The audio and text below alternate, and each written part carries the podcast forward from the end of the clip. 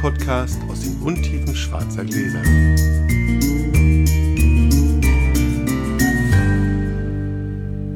Hallo Flo. Hi Felix.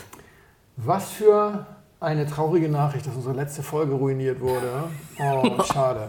Wir haben so eine schöne Folge produziert über gehypten Wein mit zwei sehr schön passenden Weinen und dann will ich das schneiden und dann sind irgendwie sieben Minuten komplett zerstört durch eine Mikrofonpanne und bam. Hat mir einen interessanten Tag heute beschert. Heute Morgen um 10 schon mit Sascha produziert. Dabei echt wenig getrunken, Mhm, weil mhm, direkt mhm, anschließend mhm. geschnitten und natürlich auch möglichst komplett nüchtern in diesen Nachmittag gehen. Jetzt ist es 16.57 Uhr und ich produziere zum zweiten Mal Blindflug. Ist auch ganz schön. Hat Ja. man so weg, ne? Ist ja wirklich eine schöne Folge. Müssen wir nachholen. Ja, ja, mit neuen Wein. Das wir, wir haben übrigens beschlossen, logischerweise, liebe Hörer, dass wir das heute nicht tun, weil das wird im Zweifelsfall wahnsinnig langweilig, wenn wir Sachen erzählen, die der andere schon wissen. Das ist sowieso schon schwierig, wenn der andere so tun muss, als würde er es nicht kennen. Und dann, wenn das dann aber auch noch so kurz her ist, also machen wir das irgendwie bei einer nächsten Folge oder sowas, wiederholen wir das. Jetzt mal was anderes. Jetzt würfeln wir erstmal los. Wo ist der Genau, wo ist der Würfel? Wo ist der Würfel?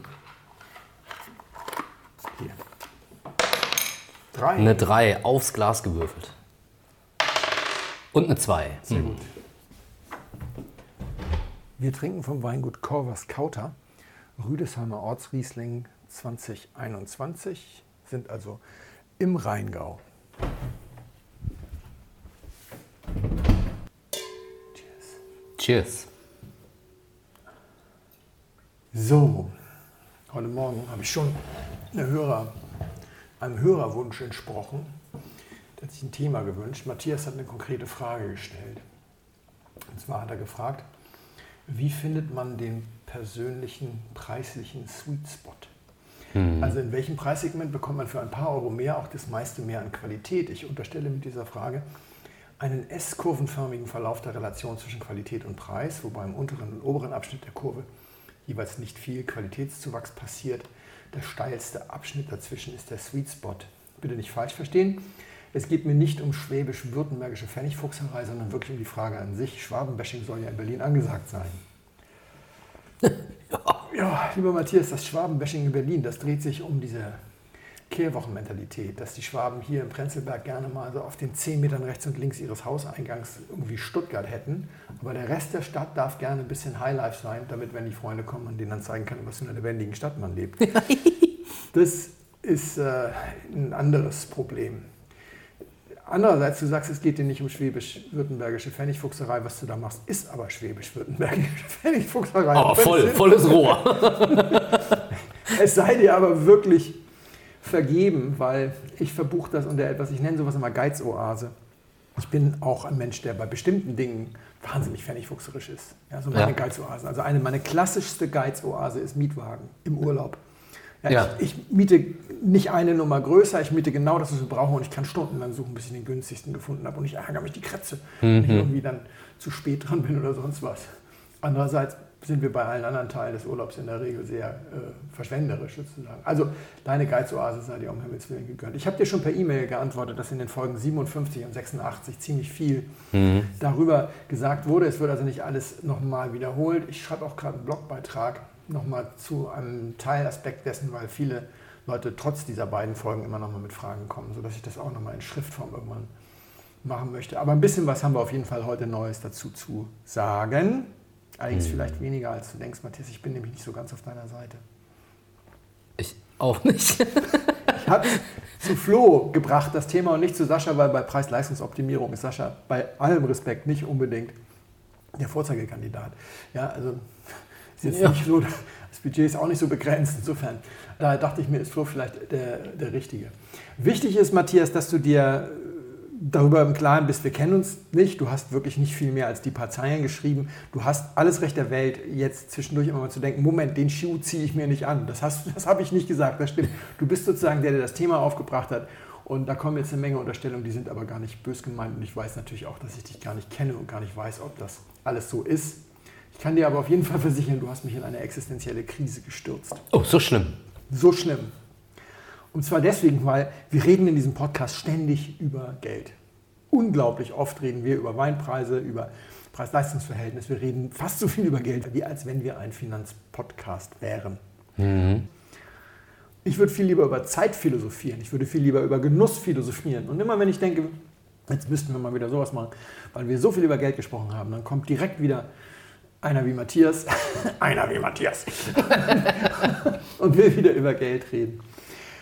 Die existenzielle Krise war aber eine andere. Als Sascha und ich mit dem Podcast angefangen haben, hat das ungefähr eineinhalb Jahre gedauert. Dann hatte Spotify so viele Nutzungsdaten, dann hatten wir so viele Hörer auf Spotify, dass die Statistik bei Spotify auch Aussagen äh, gemacht hat über die Demografie unserer Hörer. Und ja. da kam dann heraus, unsere Hörer sind im Schnitt, im Schnitt 35 und da war ich total glücklich. Das war kurz vor meinem 50. Geburtstag, weißt du. Und dann dachte ich, boah, ich bin jung geblieben. Ja, so voller Mittag, ich bin jung geblieben. Die jungen Leute hören mir gern zu, wie ich über Wein rede und ich spreche deren Sprache. Doch kein alter weißer Mann. Genau, so nach dem Motto, ich bin ein junger weißer Mann. Aber als ich darüber nachgedacht habe, wieso wir eigentlich hier nicht über Zeit, sondern immer über Geld reden, ist mir eigentlich klar geworden, das ist gar nicht so. Sondern ich glaube, ihr, ja, Matthias, du und Co., ihr ertragt mich eher. Ja? Weil es ist das merke ich an dieser ständigen Preisfrage. Letztlich so, Matthias, deine Generation, ihr habt die Sharing Economy erfunden. Ihr kauft kein Auto mehr, weil ihr sagt, was soll ich mir so eine riesen Karre da hinstellen und 90 Prozent der Zeit steht sie rum. Ihr macht entsprechend Rideshare, ihr nutzt Airbnb. Wenn ihr eine Firma gründet, dann nehmt ihr nicht das Geld und bietet erstmal irgendeinen schicken Palast, sondern ihr geht in Coworking Space. Ihr habt das Home Office perfektioniert auf einen kleinen Laptop, mit dem ihr irgendwo in irgendeiner Ecke auf irgendeiner Parkbank oder in einem Café arbeitet und, und, und. Nur beim Wein nicht. Beim Wein suche ich immer noch die disruptiven Geschäftsmodelle, weil ihr alles anders machen wollt als die Generation vor euch. Beim Wein wollt ihr eigentlich alles so machen wie eure Eltern. Und das Konzept beim Wein ist doch folgendes. Ich kaufe einen unfertigen Wein, dann lege ich den zehn Jahre auf eigene Kosten in irgendeinen Keller oder so. Dann hole ich ihn raus, mache ihn auf, trinke ein Glas, mit dem ich die Erkenntnis sammle und die Erfahrungen mhm. mache, die ich mir gewünscht habe. Und dann muss ich noch vier Gläser trinken, weil in der Flasche 0,75 Liter drin sind. Das Konzept ist, feiert ungefähr dieser Tage seinen 100. Geburtstag. Mhm. Erfunden wurde das von Baron, ich weiß nicht welcher, Rothschild für Mouton. Die waren nämlich die ersten, die den Schlossabzug eingeführt haben. Vorher wurde das ja ex-Chateau ja. per Fass verkauft. In diesen 100 Jahren haben sich die Lagerpreise verzehnfacht. Wenn du überhaupt einen Keller hast, wenn du dir einen Schrank anschaffst, dann hast, haben sie sich verhundertfacht. Der Konsum hat sich gedrittelt. Technologisch wäre es überhaupt kein Problem durch Mikro Mikrooxidation, längeren Fassausbau, bisschen Technologie hier und da. Das geht nicht um Chemie oder sowas. Mhm. Also einfach nur ein bisschen nachmessen, wo man vielleicht noch mal ein bisschen Sauerstoff zuführt oder dies oder das. Wäre es total möglich zu sagen, wir machen eine Partie so wie immer und für die anderen, die keinen Keller haben, machen wir zwei Jahre später ein Rate-Release in einer 0,25 Liter Flasche, meinetwegen mit Schraubverschluss, zum sofortigen Genuss binnen der nächsten anderthalb Jahre. Mhm ich wäre sofort dabei. Aber Matthias, deine Generation, ihr, ihr fordert das nicht ein. Und da ist mir klar geworden, die ertragen meine kleinen philosophischen Geschichten, ja, und sagen, naja, der ist halt ein bisschen näher dran am Tod als wir. Die sagen eigentlich, ey, wir wollen rein in dieses Hamsterrad, in dem der sich irgendwie schon so ganz gewieft bewegt. Der soll uns da reinhieven und möglichst schnell in die richtige Richtung drehen und soll unsere Anlaufverluste bei diesem ganzen Spiel minimieren. Deswegen hören die ganzen jungen Leute diesem alten Mann im Podcast zu. Und das hat mir sehr wehgetan. Meinst du?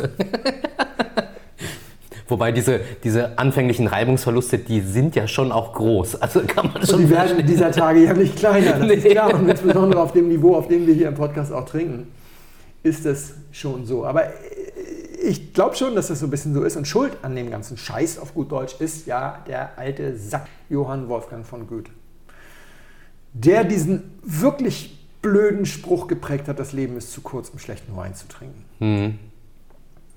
Und dieser Spruch gehört auf den Müllhaufen der Geschichte. Er sollte ersetzt werden durch den Spruch eines jung gebliebenen, erfolgreichen, dynamischen, freundlichen, 50, 50 plus deutschen Podcasters, der immer sagt, Erkenntnis schmeckt lecker. Weil als Goethe gesagt hat, das Leben ist zu kurz, um schlechten Wein zu trinken, bedeutete schlechter Wein ja im besten Fall ein Tag Verlust der Geschmacksnerven. Genau. 14 Promille Säure und dann ist der Schwefelstift ausgerutscht. das war der gute Teil. Der schlechte, schlechte Wein wäre eine Woche lang Brechdurchfall. Genau. da waren, die, da waren die, die Zeit noch ein bisschen anders. Ja. Goethe hatte auf seinem Schreibtisch ein Tintenfass und ein Blatt Papier aber nicht den Lobenbergschen Katalog, der dicker war als das Berliner Telefonbuch. Und Goethe hatte auch nicht 25 gut sortierte Händler in seinem Browserverlauf. Wenn Goethe heute leben würde, dann wäre es bei Faust 1 geblieben. Faust 2 wäre ausgefallen, weil er hätte die Zeit damit verwendet, irgendwie Preisvergleich für GGs von Bassermann Jordan genau. zu machen.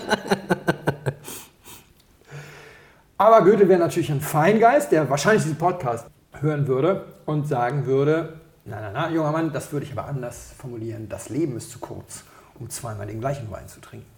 Mhm. Denn er hat, glaube ich, keine Probleme gehabt, vor allem weil er ein Suffkopf war.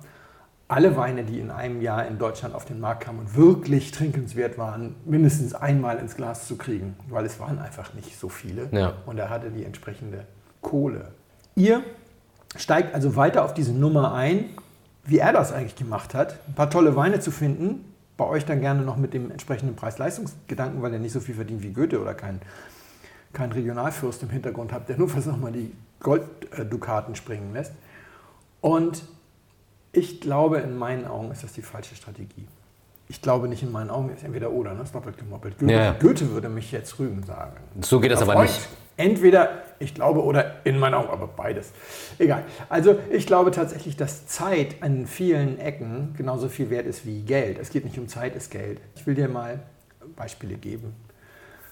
Eine Sache, die wir schon mal angestoßen haben, ist ja die Initiierung von Weingruppen. Da gibt es ja mittlerweile einige, die sich mittlerweile ja. treffen und regelmäßig auch, ich weiß nicht, ob alle noch aktiv sind, aber einige sind tatsächlich sehr aktiv.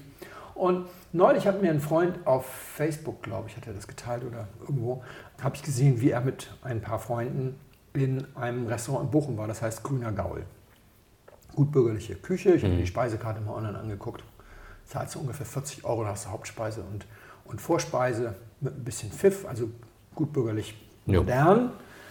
Und eine Weinkarte, wie wir sie immer preisen, wie es sie so oft in Frankreich gibt. Diese Weine, für die es eigentlich nur einen Schwarzmarkt gibt und keinen Sekundärmarkt, die man eben dann nicht kriegt oder eben halt für wahnsinnig viel Aufgeld und wo die Winzer, die das eben auch gar nicht wollen, dass ihre Weine verkauft werden, sekundärmarktmäßig, gerne die Gastronomie beliefern und ja. dann auch mal gucken, dass das nicht so teuer verkauft wird. Und so eine Karte haben die. Die haben eine Weinkarte vom anderen Stern zu preisen. Da freust du dich. Sowas findet man in Deutschland nicht so oft, aber es gibt es. Jetzt wisst ihr es. Also ich habe übrigens nichts mit denen zu tun. Ich kenne die nicht. Ich kriege ja kein Geld, aber ich habe die Weinkarte gesehen. Das müssen wir mal so als Beispiel nehmen.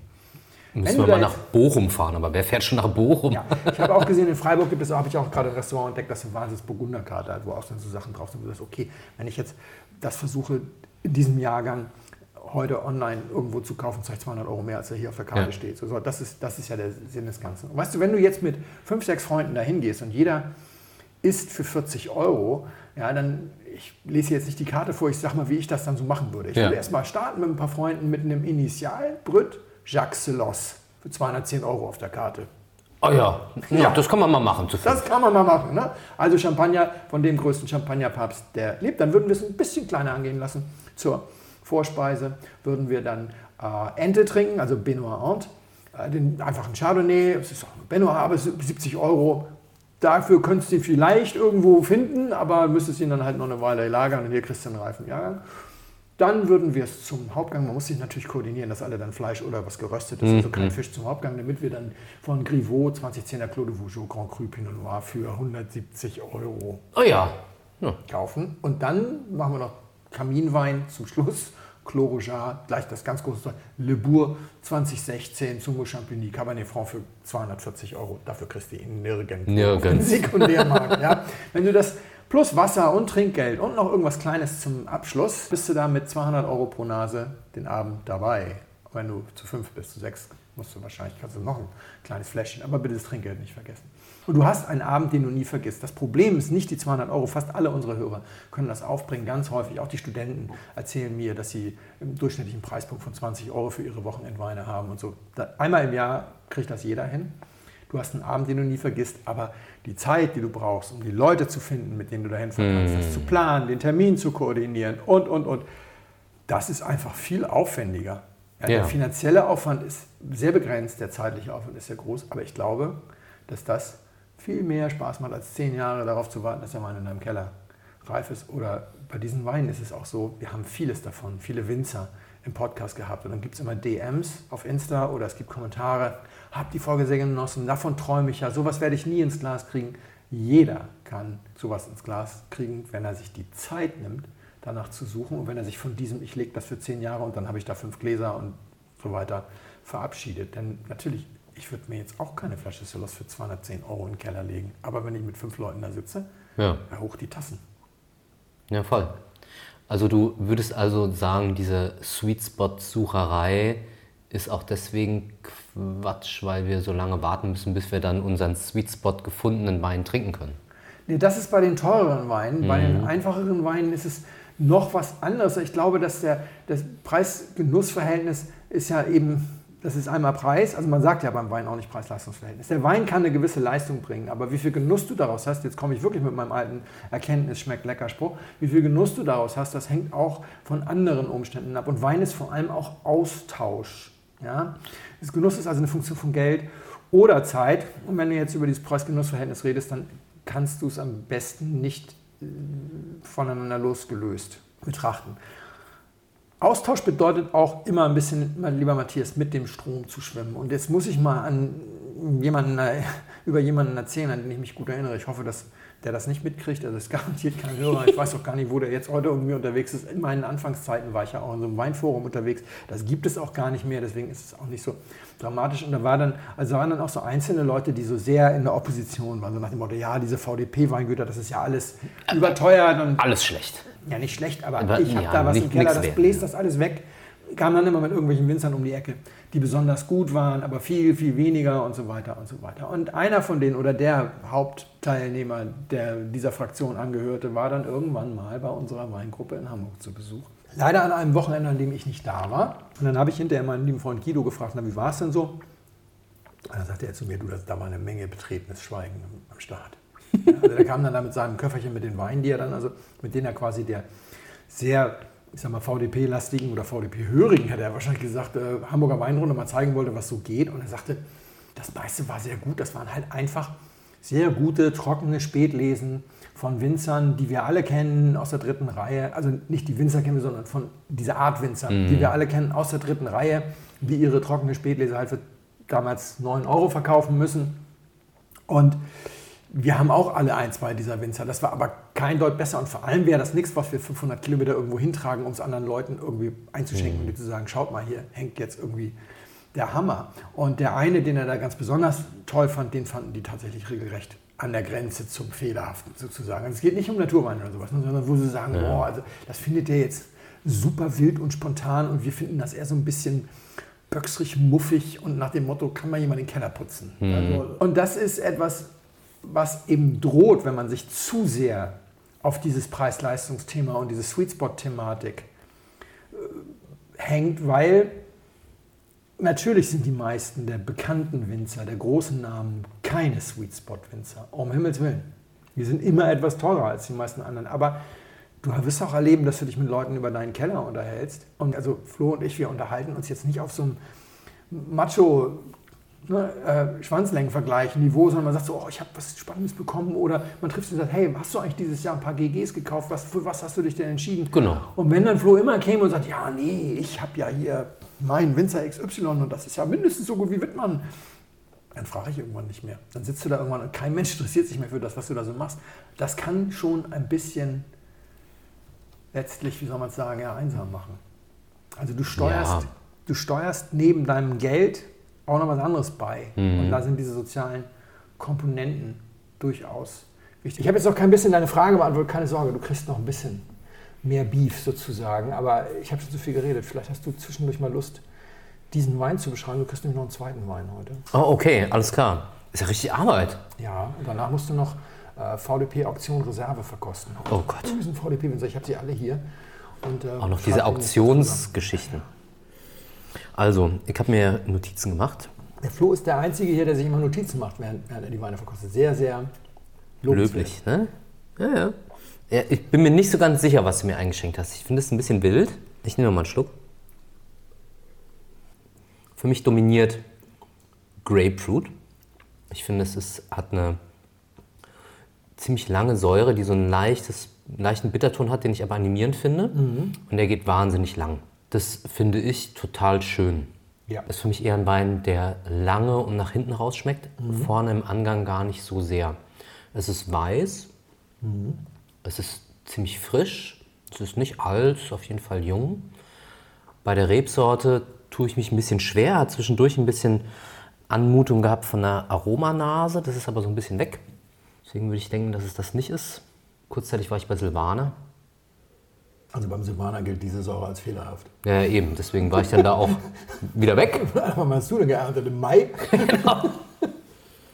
Vom Silvaner, ja, schwer zu sagen. Also ich- es gefällt mir ausgesprochen gut, aber ich tue mich ein bisschen schwer, das zu verorten. Wahrscheinlich wäre ich wäre nicht unbedingt in Deutschland, sondern wahrscheinlich eher so Richtung vielleicht ähm, Spanien oder so. Mit der Säure. Wo findest du in Spanien diese Säure? Weil Weiß ich nicht. Das Ding hat Also Säure hat er richtig viel, ja. gut Säure. Was soll es denn dann anderes sein als Riesling? Als Riesling, ja. Ah, Es hat so, so leicht, Ja. so tänzelnd. Ja, weißt du was? Wir müssen das komplett neu lernen. Ja. Wir haben nur schwere Jahrgänge gehabt. Also ne, so 21, 22 ist dann, ich habe das auch so gemerkt, das ist auch so das ganze Typizitätsfenster. Ich habe den heute Morgen schon probiert. Und das ganze Typizitätsfenster verschiebt sich ja auch. Ich finde auch, dass er wahnsinnig typisch für seine Region ist. Aber da wir die das letzte Mal vor fünf Jahren oder sowas so typisch gehabt haben, ist das äh, einfach weg. Verstehst du, was ich meine? Man muss das fast wieder neu lernen. Weil Das ist gut möglich, ja. weil das alles, ich finde sogar, dass du, dass der sogar noch nicht nur seine Gebietstypizität hat, sondern auch noch so eine Regionaltypizität sogar innerhalb des Gebiets. Wenn ich das gleich aufdecke, dann, oh, ich kann es mal holen. Das Ja, hol's mal. so spannend machen. Jetzt habe ich schon wieder daneben gelegen. Ich bin, ich äh, habe nur Fails hier. Ja, das ist, weil du noch nicht an das, an das Mikrofon gewöhnt bist. Wir sind im Rheingau, Korvas Kauter, Rüdesheimer Ortsriesling 2021. Ja. Und ich, warum ich den ausgewählt habe, erzähle ich, wenn du den neuen schon im Glas hast. Jetzt mal ganz kurz nur zur Auflösung hier. Was ich nämlich finde, ist, du hast diese, wie soll ich das sagen? Ich habe immer gesagt, man muss, in deine Kinderstube verbringst du am besten an der Mosel und dann wirst du irgendwann entwächst du der Mosel ein bisschen und dann geht es ein bisschen in Richtung Rheingau. Deswegen verliert man seine Liebe nicht für die Mosel. Aber weißt du, die Mosel ist so die Sandkiste und, und der Rheingau ist dann eher so, Cedric, bitte vergiss nicht Klavier zu üben. Ja, das ist so ein bisschen so, so die etwas gediegenere Variante, durchaus aber immer noch so ein bisschen verspielt dabei. Wir sind also noch nicht so jetzt irgendwie im, im Fitnessstudio, wo irgendwelche Männer Handeln stemmen oder sowas, ne? aber wir sind schon so ein bisschen steifer, wie man in Hamburg sagen würde. Aber auf eine sehr, sehr angenehme Art und Weise, auf eine sehr distinguierte Art und Weise. Und innerhalb des, und ich finde, dass man das hier schon schmeckt, aber das schmeckst du in diesem 21er Kontext anders, als wenn das jetzt 18er wären oder sowas. Ja. Weil dann 18 waren ja auch die, die dicken Kinder von der Mosel sozusagen. Ja, da passten ja nicht mehr als zwei in eine Sandkiste. Also deswegen waren ja solche, solche Brummer waren das ja. Und ich glaube, dass das dann wirklich schwierig ist. Und als ich ihn heute Morgen aufgemacht habe und er noch so ein bisschen mehr Zisch hatte, der hat der profitiert von Luft, finde ich. Er ist noch ein bisschen, noch ein bisschen, ähm, soll man das sagen, ein bisschen ausladender geworden. Wir sind hier in der Ortsweinliga, da ist das ja durchaus gut. Aber hatte er auch noch so diese leichte, warme Note, die ich immer dann mit Rüdesheim äh, verbinde, weil Rüdesheim ist einfach die, die wärmste Ecke. Also klar, wir haben noch jetzt Asmarshauser Höllenberg, aber da steht ja Spätburgunder. Also na, das ist schon, sind schon so die, die, die wärmeren Ecken. Und ich finde, das ist eine sehr schöne, ein sehr schöner Ausdruck von Typizität. 21er kostet, glaube ich, 13 Euro, hätte ich mir noch aufschreiben sollen, habe ich vergessen. Wir wollen ja nicht so viel über Geld reden. Wir müssen ja aber über Geld reden. Das machen wir gleich, sobald ich dir was Neues eingeschenkt habe. Dann sage ich auch, warum ich diesen gewählt habe. So, der zweite Wein ist vom Weingut Schwab aus Franken. Weißburgunder Trocken, Tüngersheim, also Tüngersheimer Ortswein. Ringfrei für Runde zwei. Zwei. Warum habe ich den Corvus Kauter genommen? Corvus Kauter ist einer der besten Erzeuger im Rheingau außerhalb des VDP. Kauter ist in meinen Augen relativ preisgünstig, trotzdem kostet der Wein, glaube ich, 13 Euro. Und jetzt ist nämlich Sweet Spot. Was ist das jetzt? Also ist das Sweet Spot für Riesling? Logischerweise Klar. zu sagen. Ist das Sweet Spot für Ortswein? Das ist aber eher Sweet Spot für Rheingau. Ja? Da ist es dann eben schon wieder eher Sweet Spot. Wie wichtig ist jetzt, dass Rheingau insgesamt teurer ist als, sagen wir mal, Rheinhessen? Und mein Erlebnis mit Corvus Kauter ist eben, ich war letztes Jahr beim Riesling-Symposium im Rheingau und mhm. das fing am Montag an und dann musste ich aus Berlin eben schon am Sonntag anreisen. Ich hatte dann keine Lust, mich mit Leuten zu treffen, weil die haben sich alle oben in äh, Kloster Eberbach getroffen, Taxi hoch, Taxi runter. Also ich habe gewohnt bei FB Schönleber und das ist eines der spannendsten Sektweingüter mhm. im Rheingau. Das geht immer unter, weil wir so viele tolle Sektproduzenten im Rheingau haben. Und ich habe dann da gewohnt und dann bin ich abends, weil das Restaurant zu war, die haben schöne, geräumige Zimmer und auch eine vernünftige Küche, tolles Frühstück, bin ich einfach zu Korvas Kauter rübergegangen. Das sind fünf Häuser nebenan und die haben einen total tollen Gutsausschank. Und da kann man wunderbar essen. Und die haben eine tolle Weinkarte mit ihren eigenen Weinen in gereift, glasweise. Die sind ja mit tollen Lagen begütert, also äh, was weiß ich was, Rüdeshammer Berg, Rottland oder sowas. Und das kann man da alles wunderbar zu vernünftigen Preisen trinken, gut essen. Und wenn die einen entdecken und merken, man hat Interesse an Wein, dann bedienen die einen auch wahnsinnig freundlich. Also ich hatte das Glück, dass die gesamte Großfamilie sonntagsabends da beim Essen saß, hm. die mich dann irgendwann entdeckt haben, die haben mich dann noch ein bisschen bespaßt. Aber selbst ohne diese VIP-Behandlung sozusagen äh, ist das total schön. Und wenn du da jetzt hinfährst und beispielsweise du besuchst einen Kumpel in Düsseldorf und wohnst in Erfurt oder so, machst du halt einen kurzen Zwischenstopp, wohnst mal bei Schönlebers, machst da eine Sektprobe für Hausgäste, machen die das auch, ohne dass du hinterher 20 mhm. Flaschen kaufst. Wenn du mit der Bahn unterwegs bist, kaufst halt nur drei Flaschen. Dann gehst du abends da mal rüber, essen. Das ist ja ein Abstecher von einer halben Stunde, 45 Minuten von Frankfurt aus, wenn du mit der Bahn unterwegs bist. Und haust dir da fünf Gläser Wein rein. Du musst ja nur noch dreimal lang hinfallen, dann bist du im Bett bei FB Schönleber. Ja? ja. Und, und kannst dann gereifte große Gewächse, es sind große Gewächse, die großen Weine, die die machen, auch wenn sie nicht im VDP sind. Ich bin auch mir nicht so sicher, ob das nicht irgendwann demnächst mal passiert. Das Ganze kostet dich unwesentlich mehr, also inklusive Übernachtung, als ein größeres Probierpaket vom Weingut. Mhm. Ja, weil die nehmen auch 35 Euro für ihren Bergrottan. Ey, wir sind im Rheingau. Und Klar. auch die Übernachtung bei FB Schönleber ist nicht umsonst, weil, ey, wir sind im Rheingau. Ne? Natürlich kannst du jetzt sagen, nee, da fahre ich doch lieber nach Rheinhessen. Ja, da ist halt nicht so hübsch da. Ne? Rheinhessen ist dann halt Rheinhessen. auch wieder so ein Zeitthema. Man nimmt sich einen Tag und Corvus Kauter ist für mich ein sehr modernes Weingut, weil es auf der einen Seite so ein traditioneller Gutsausschank, auf der anderen Seite haben sie eben auch begriffen, dass für viele, viele Weingüter die Zukunft nicht mehr nur darin liegt, einen Wein zu produzieren. Wenn er fertig ist, stellst du ihn auf den Hof und der, der am meisten bezahlt, nimmt ihn mit. Hm. Und danach mir die Sintflut, sondern du musst deine Weine erlebbar machen. Die haben sich eine moderne Vinothek gebaut, da war ich nicht drin, aber von außen sieht man das ganz gut. Und dann machen sie ihre Weine eben auch noch erlebbar für diejenigen zum Beispiel, die keine Keller haben. Und ich glaube, dass es weniger und weniger Weingüter geben wird, die sich das leisten können. Ja, auch Battenfeld-Spanier baut einen reife Keller und legt teilweise die Hälfte einiger Weine äh, beiseite. 2016 ist jetzt schon rausgekommen, Ortswein Late Release. Genau, für ja. diejenigen, ne, weil du musst das erlebbar machen, sonst bist du irgendwann nicht mehr im Relevant Set. Und da sind die auch ganz, ganz gut und da sind die hier dann eben noch relativ preisgünstig günstig. Also lass uns mal kurz deine Frage konkretisieren, genau daran. Also was ist jetzt der Unterschied? Wie willst du diesen Sweet Spot eigentlich finden? Wenn ich jetzt sage, global, sagen wir mal Parker-Punkte. Und ich weiß, du willst nicht 90 Parker-Punkte meine finden, sondern du willst den Sweet Spot finden. Aber um das nochmal kurz zu konkretisieren. Wenn ich mich hinstelle und sage, ich möchte die 10 preisgünstigsten Weine mit 90 Parker-Punkten haben, bleiben wir mal bei Rot, in Europa aus den verschiedenen Ländern, dann kriege ich die in Spanien, sage und schreibe für 6,50 Euro in Italien kriege ich sie für 8, in Frankreich kriege ich sie für 9 und in Deutschland kriege ich sie für 15 Euro. Ja. Das Problem aber bei diesen, wenn du dann kannst du sagen, mache ich jetzt nur Spanien und optimiere da meinen Sweet Spot. Aber dann hast du da diese Weine und du kannst nicht mal die Etiketten lesen. Also ich habe jetzt gelernt, Spanische, Spanisch zu lesen und so weiter und so weiter, aber die sind ja gar nicht auf Spanisch. Das ist ja dann immer alles Navarra oder Penedès, ja, das sind ja diese ganzen sprachlichen Minderheiten. Also, am schlimmsten ist ja Baskisch. Ja? Also, meine Güte, das sind 800.000 Leute sprechen diese blöde Sprache in sieben Dialekten und 47 Unterdialekten. Und jeder zweite Buchstabe ist ein X. Ja, und, dann, und dann noch hast du das gerade entziffert oder sagt einer, ja, ist übrigens eine lokale Varietät von Tempranillo? Tempranillo das sieht man mal wieder, was mir Pelter für umgängliche Leute sind. Mir schreibe Hochdeutsch auf die Etikette. Ja, eben. Ne? Also, also das ist, also ich möchte auch dem Basten um Himmels Willen nicht zu nahe treten, aber es ist schon, also ich bin da ja ein paar Mal durchgefahren und das ist schon, schon schräg. Und dann ist es eben Teile der Rioja Alavesa und dann Navarra-Teile und dann das ganze País Basco. Aber du weißt nichts über die Weingüter. Wenn du hinfahren würdest, würden die deine Sprache nicht sprechen. Nicht mal, wenn du Spanisch sprichst, wenn du Pech hast. Und das hat, alles, was du weißt, ist das, was auf der Website des Händlers steht. Das äh, ermöglicht so wenig so wenig Austausch. Und sagen wir jetzt mal, bleiben wir also mal innerhalb Deutschlands. Und jetzt machen wir auch mal nicht dieses mit dem äh, Rheingau ist teurer als Rheinhessen. Also Ja.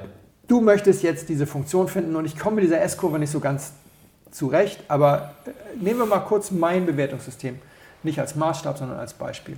Und die grobe Version, die meisten kennen die, deswegen müssen wir das nicht voll durchgehen. Also wenn ich einen Wein, den man mir einschenkt, austrinken mag, aber keinerlei große Begeisterung dafür entwickle, dann sind das 84 Punkte. Bei 84 Punkten schenke ich nicht nach, ich nehme ein zweites Glas ab, aber ich trinke das, was drin ist, aus. Darunter trinke ich es nicht aus, sage ich, lasse ich es höflich stehen und trinke einfach das Wasser, was daneben steht. Wenn ich sage, ach, ich nehme auch noch ein zweites, aber es besteht keinerlei Gefahr, dass ich jetzt irgendwie mir aufschreibe, was das für ein Wein ist und dann den suche oder, oder auch nur die halbe Flasche zu trinken, dann sind das 86 Punkte. Wenn die Gefahr besteht, dass ich tatsächlich, wenn wir hier jetzt versacken, eventuell am Ende des Abends diese Flasche ausgetrunken habe, sind wir bei 88 Punkten. Das ist auch der Punkt, ab dem ich in den Verkostungssituationen die Konterflasche in meinen eigenen Keller lege. Darunter verschenke ich die Konterflasche. Ja. Und wenn ich sage, wow, wow, wow, yeah, das ist so ein kleines magisches Funkeln, dann sind wir bei 90 Punkten. Das müssen wir nicht weiterführen, das ist jetzt einfach Klar. so. Und in Deutschland kriegst du diese 84 Punkte tatsächlich ab 3 Euro im Supermarkt. Es gibt einzelne Weine, da kann ich ohne Probleme ein Glas von trinken. Ich würde sie nie kaufen, ich würde sie mir nie selbst einschenken. Aber wenn ich irgendwo zu Besuch bin und jemand schenkt das ein, dann trinke ich das Glas aus. Die 86 Punkte gibt es im Schnitt ab 6 Euro. Jo. Und die 88 Punkte gibt es tatsächlich schon ab. Nee, nee gibt's ja eigentlich, eigentlich gibt es die nicht ab 8 Euro. Also ja, aber machen wir lieber 9. Wir sind jetzt übrigens bei Weiß. Rot wäre das teurer. Ja. Und die 90 Punkte gibt es ab 12. Der eine oder andere Ortswein von einem nicht so teuren Ja. VD Pisten und auch bei Corvus Kauter, ob wir den nicht einem halben Jahr 90 Punkte geben, das würde ich jetzt nicht, aber der kostet glaube ich 13. Würde ich jetzt nicht unbedingt ausschließen. Was du glaube ich eigentlich willst, ist, du möchtest gerne eine Treppenfunktion einzeichnen und du möchtest gerne am Sprungpunkt kaufen.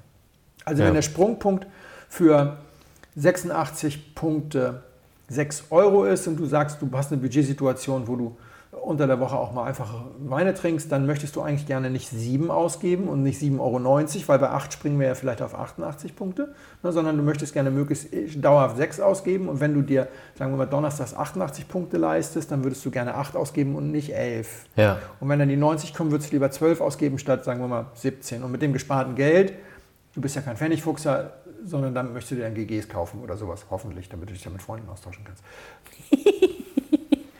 ja, weißt du, es ist so, Ja, das ist so, das ist so statisch gedacht. ja, und, ja. Es, und es ist auch so, stell dir jetzt mal vor, du nimmst also diese Treppenfunktionsweine von den Winzern, die nicht so super duper toll sind im Ruf, aber so durchaus super machen. Und du stell dir einfach vor, lieber Matthias, du machst zwei verschiedene Proben. Einmal sagst du, du hast von den ganzen Super Seconds, diesen ganzen Hidden Champions, die großen Lagenweine besorgt. Unsere üblichen Verdächtigen, Seehof und, Ja, ja, ja, und, und Co. Also wirklich tolle Winzer. Und wenn wir es wollen, absolut super. Und wer ist es in der Pfalz? Sina vielleicht oder wer weiß ich nicht, wie man da jetzt nehmen würde. Fällt dir was ein? Klar, äh, Sina würde man da bestimmt nehmen und dann auch noch Wegmüller nehmen, als es die noch gab.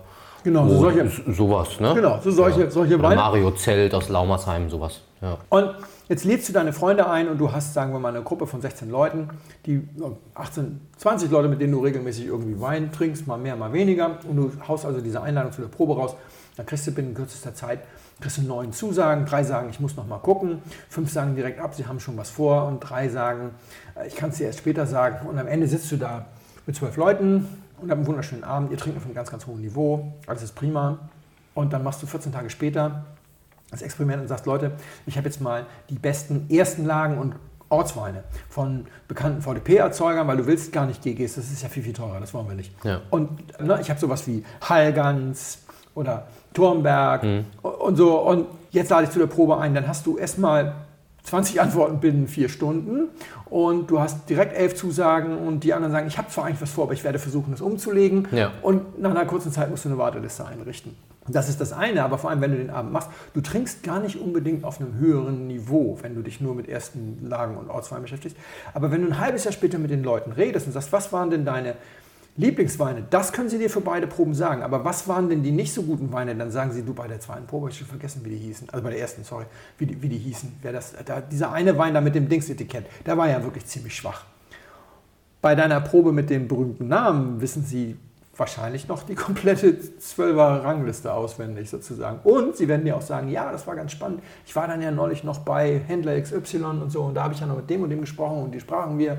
Und dann, das heißt, das erworbene Wissen wenden die Leute dann auch noch an. Es ist einfach kommunikativer. Ist so. Also ich möchte eigentlich nur verhindern, dass du äh, in diese Wagenburg einziehst, in diese Preis-Leistungs-Wagenburg, weil du sagst, Ja. wenn das so formalistisch wird, ja wie dieser Typ, der dann nach Hamburg kam und seine Weine präsentiert und alle sagten, wow, ist das normal. Also die sagten nicht, wow, ist das schlecht, die sagten, wow, ist das normal. Ne? Ich kann dich also durchaus verstehen, dass du das machen willst und ich will dich auch gerne unterstützen, aber wie wir eingangs gelernt haben, ihr wollt ja eigentlich von meinen Fehlern lernen. Deswegen erzähle ich euch von meinen Fehlern. Ich habe das nämlich auch mal gemacht. Matthias, es ist ja nicht so, dass ich nicht verstünde, worum es geht hier, ist ja klar. Das wissen wir, glaube ich, alle ein bisschen. Ich muss jetzt mal mein altes Kellerbuch holen. Dein altes Kellerbuch, oh, das Ja. verstaubte Dicke. Das Von verschaut ganz Dicke, hinten. das nie wirklich ausgefüllt wurde, weil es mittlerweile dann doch eine Software geworden ist. Boah, das sieht auch richtig nach alter weißer Mann aus. Stimmt. Nee, es war ganz lieb. Guck mal, da steht drauf Felix weiße Schätze und das gibt es dann noch in Rot, Felix rote Schätze. Das hat meine Frau mir geschenkt, so ein richtig gebundenes Buch mit eigenem Etikett. Ganz toll, da konnte ich das alles eintragen. Und Fein säuberlich in, in Schönstschrift, wie ich ja, das ich habe. äh, ge- ge- ge- Nee, das war von Schönschrift, kann keine Rede sein. Mal ganz kurz gucken, wo das ist. Bringe ich jetzt nächstes Mal nochmal einen Schreibschriftlehrgang mit. Das geht ganz schnell. Ah, genau, pass auf, hier. Ich habe damals nämlich neuen Keller gehabt, eingekauft und damals war das Internet noch nicht so allumfassend tatsächlich, deswegen gab es Ja. viele Zeitschriften, gab gar keine Blogs, überhaupt keine Meinung. Und da habe ich so geguckt und dann gab es so Weinwettbewerbe und, und so solche Sachen. Und dann habe ich eben genau das gesehen, habe ich so die besten Weine unter 5 Euro, das sind so typische Quellen, damals, Ja. damals gab es noch die besten Weine unter 5 Euro. Und dann habe ich also gekauft, dann habe ich natürlich immer gedacht, schön zwölf Flaschen Karsner Simon, Freinsheimer Oschelskopf, Kabinett trocken, 90 Punkte in der Weinwelt für 5,15 Euro. 90 Punkte in der Weinwelt gab es auch für Rings Hoberg Silberkapsel, auch kräftig eingekauft. Riesling, wir sind jetzt nur beim Riesling. Ne? Und dann gab es zum Beispiel Porzelt, Klingen Münsterer Maria Magdalenen Kabinett trocken. 4,60 Euro damals. Alter Verwalter. zwölf Flaschen, rein damit. Und es gab noch irgendwas total Lustiges. Lass mich mal ganz kurz schauen. Freinsheimer Oschelskopf ist eine wahnsinnig schöne Weinbergslagenname, muss man sagen. Franz Hammerschau. Ich, die letzte fehlt mir jetzt, keine Ahnung. Also es gab schon schräge Sachen. Keinen dieser Weine habe ich wirklich ausgetrunken, die zwölf Flaschen. Die waren gut, die waren sehr gut. Blöd war, das war 2006, das äh, Aktivkohle-Desaster. Die Weine waren alle Aktivkohle gestellt in ganz Deutschland. Es hätte keinen Tropfen Wein gegeben, weil wir überall Fäuler drin hatten, ohne Ende. Und die Weine waren frisch und super und nach einem Jahr waren sie platt. Konnte ich nur nicht ahnen, weil ich damals noch nicht so viel über Wein wusste. Ja. Was tatsächlich schwierig ist, ist, wenn du dann eben so einen Erzeuger hast und so eine Lage, von der du nie gehört hast, und du hörst auch nie wieder was davon, weil das ein One-Hit-Wonder war. Ja? Also du Genau. möchtest ja auch noch Entwicklung erleben. Das, wie schön war das bei Rings? Der, der wurde dann VDP, junge Talente, wurde dann ins Leben gerufen, war dann ein Jahr später dabei und dann wurde er VDP-Mitglied und du hattest dann noch so ein paar sehr, sehr preisgünstige Weine von damals. Gut, sechs war jetzt blöd, aber ich hatte auch Fünfer Merlot Silberkapsel, da muss er heute immer noch schmunzeln. Sowas haben die mal gemacht. ja, ich weiß. Ja. Und das ist noch okay, aber der ganze Rest, da saß ich da irgendwann mit dem Zeugs und ich habe das verschenkt. Weil auch null Austausch drüber. Kannst auch keinem Freund einschenken, wenn er mal zu Besuch kommt, weil dazu haben wir dann auf zu hohem Niveau getrunken, als dass du dann mit diesen 4,20 Euro Kabi kommst. Und ja, es gibt natürlich auch Ausnahmen auf der Mauer von Bassa Magnola 2007, 12,50 Euro. 10, 12 Flaschen gekauft, zwei musste ich verschenken, weil mich Freunde drum angebettelt haben, die den Blind bei mir probiert hatten. Und die letzte Flasche landete in der 10 Years After Probe bei den GGs. Da warst du, glaube ich, dabei, oder? Ja. Und schlug dort Keller Witten, Wattenfeld, Spanier und ich weiß war nicht, sehr was, gut, ja. Hat einen fünften Platz gemacht. Das ist natürlich dann so die eine Nummer, wo du sagst, ja, okay, das war das beste Preis-Leistungs-Verhältnis meines Lebens. Diese 12,50 Euro waren unfassbar. Aber 12 Flaschen Wein, forget it. Ey, damals waren schon viele gute Winzer da. Heute gibt es in Deutschland 500 Winzer, die erprobenswert sind. Die Probierpakete, 6er Probierpakete, reicht für 30 Jahre. Ich habe schon ewig nicht mehr zwölf Flaschen Wein von einem Wein gekauft. Also müsste ich lange nachdenken, wann ich das mal. Das war das erste und das letzte Mal. Also der 2007er auf der Mauer, den hatte ich mir ja aber auch so vorgenommen. Da haben wir in einer anderen Folge mal drüber gesprochen, dass ich alle paar Jahre mal was vielleicht die Reife checken wollte. Und das war so die, die Einstiegsliebe. Aber Kabinett trocken musst du das ja nicht machen. Das ist ja das, was klar. heute häufig dann Ortswein ist. Ich glaube auch, dass es verschiedene Arten von Verkostungen gibt. Und das haben wir auch schon mal hier im Podcast gemacht, müssen wir nicht wiederholen. Also Bestimmungsverkostungen, äh, Bewertungsverkostungen. Und, ne, und, wenn du, und wenn du einen Wein verkostest und du hast jetzt zum Beispiel Verkostungspakete, Probierpakete geordert, weil du ein bisschen was über Wein lernen willst, dann müsstest du den Wein nochmal verkosten und zwar möglichst gegen was ähnliches, um das Preis-Leistungs-Verhältnis wirklich zu bestimmen. Ja. Und diese erste Verkostung, in der du das lernst, macht eben mehr Spaß als die zweite Verkostung. Und den Wein das fünfte Mal zu trinken, könnte unter Umständen langweilig werden. Und jetzt kommt noch ein Argument, das, sag mal, psychologischer Natur ist. Ist ein wenn ganz du, großes. Die, die Psychologie du, dahinter war. Ja, wenn du so einkaufst, dann führt das zu einem Patchwork-Keller. Mhm. Hier mal zwei Flaschen von da, da mal zwischen bin ich mal begegnet, hatte super PLV, super da, super dies, super jenes. Total schwierig, weil du solche Weine auch nicht automatisch im nächsten Jahrgang wieder kaufen kannst, weil da können die ganz woanders auf deiner S-Kurve oder eben in dieser Treppenfunktion ja. sein, dann sind die nicht am Sprungpunkt. Und, und, und. Und man unterliegt dann manchmal auch, kennst du den Decoy-Effekt? Erzähl. Das ist ein Marketing-Effekt von einem Köder. Ja. Wenn ich ähm, einen Riesling habe für 12 Euro von einem Nicht-VDP-Weingut mhm. und ich habe einen Riesling ähnliche Qualität von einem VDP-Weingut für 18 Euro und jetzt weiß ich nicht, was ich nehmen soll und dann bietet dir der Händler eine weiße Kapsel von Monitor an für 35 Euro. Ja. Und dann ist der Monitor dein Decoy und dann kaufst du den VDP-Wein, ja. weil der in der Range in der Mitte liegt ungefähr. Ja. Und davon kann man sich nicht frei machen. Und wenn man immer diesen Sweet Spot sucht, glaube ich, fällt man ganz oft auf so eine scheinbeste Lösung rein. Ja. Und dann hat man diesen Wein gekauft, weil man denkt, okay, das ist das beste Preis-Leistungs-Verhältnis im Vergleich, aber im Vergleich zu was eigentlich? Also das ist ja dann... Und weil eben ein Teil also wenn du jetzt diese Kurve hochfährst, sagen wir mal, oder sagen wir beim Sprungpunkt bleibst und du da so nach rechts und links gehst, falle ich jetzt runter oder bin ich jetzt doch schon zu weit rechts? Ein Teil davon ist eben deine individuelle aktuelle Genusssituation und die ist beim nächsten Mal schon wieder unter Umständen anders. Es ist total unwahrscheinlich. Und jetzt geht es wirklich um meine Erfahrung, lieber Matthias. Es geht darum, dass du dann einfach des Weines müde wirst. Es ist total unwahrscheinlich, dass du jedes Mal den gleichen Genuss hast. Also wenn du den Wein kaufst, um ihn über Jahre hinweg zu verfolgen, dann ist das eine ganz andere Geschichte.